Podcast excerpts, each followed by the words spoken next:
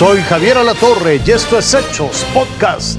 Yo soy Jorge Sarce. Se cumple un aniversario más de la desaparición de los normalistas de Ayotzinapa. Otro año de incertidumbre para los familiares, donde lo más claro, a decir de las autoridades, es que las víctimas habrían sido asesinadas. A ocho años de la desaparición de los 43 normalistas de Ayotzinapa, la verdad histórica se derrumbó. La única coincidencia con la nueva investigación del caso es que los estudiantes fueron asesinados.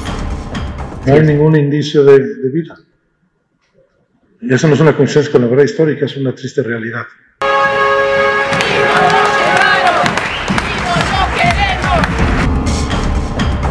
La esperanza de este grito de justicia para exigir la localización de los normalistas con vida se diluyó. La nueva investigación de la Comisión para la Verdad de la Secretaría de Gobernación, que se dio a conocer el 18 de agosto pasado, concluyó que la desaparición de los jóvenes ocurrida el 26 y 27 de septiembre de 2014 es un crimen de Estado.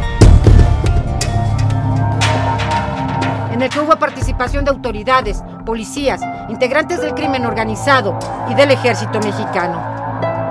Según la investigación, fueron separados por grupos y asesinados. Seis de ellos incluso estuvieron vivos hasta el 30 de septiembre en poder de militares del 27 Batallón de Infantería de Iguala, hasta que se ordenó eliminarlos. Se presume que seis de los estudiantes se mantuvieron con vida hasta cuatro días después de los hechos y que fueron ultimados y desaparecidos por órdenes del coronel, presuntamente el entonces coronel José Rodríguez Pérez. El militar que presuntamente ordenó la ejecución, el general José Rodríguez Pérez, ya fue detenido y sujeto a proceso desde esta semana, junto con un subteniente, un capitán y un cabo del ejército. En el pasado, la participación de militares en los hechos se ocultó y solo existía la llamada verdad histórica. Estos y muchos otros elementos aportados durante la investigación permitieron realizar un análisis lógico causal y, sin lugar a dudas, los estudiantes normalistas fueron privados de la libertad, privados de la vida, incinerados y arrojados al río San Juan en ese orden. Esta es la verdad histórica de los hechos. Por los vicios en la investigación de Ayotzinapa, el exprocurador Jesús Murillo Caram ahora está en prisión por la fabricación de pruebas y la tortura a los presuntos responsables. El ex jefe de la Agencia de Investigación Criminal Tomás Cerón está prófugo en Israel por los mismos delitos.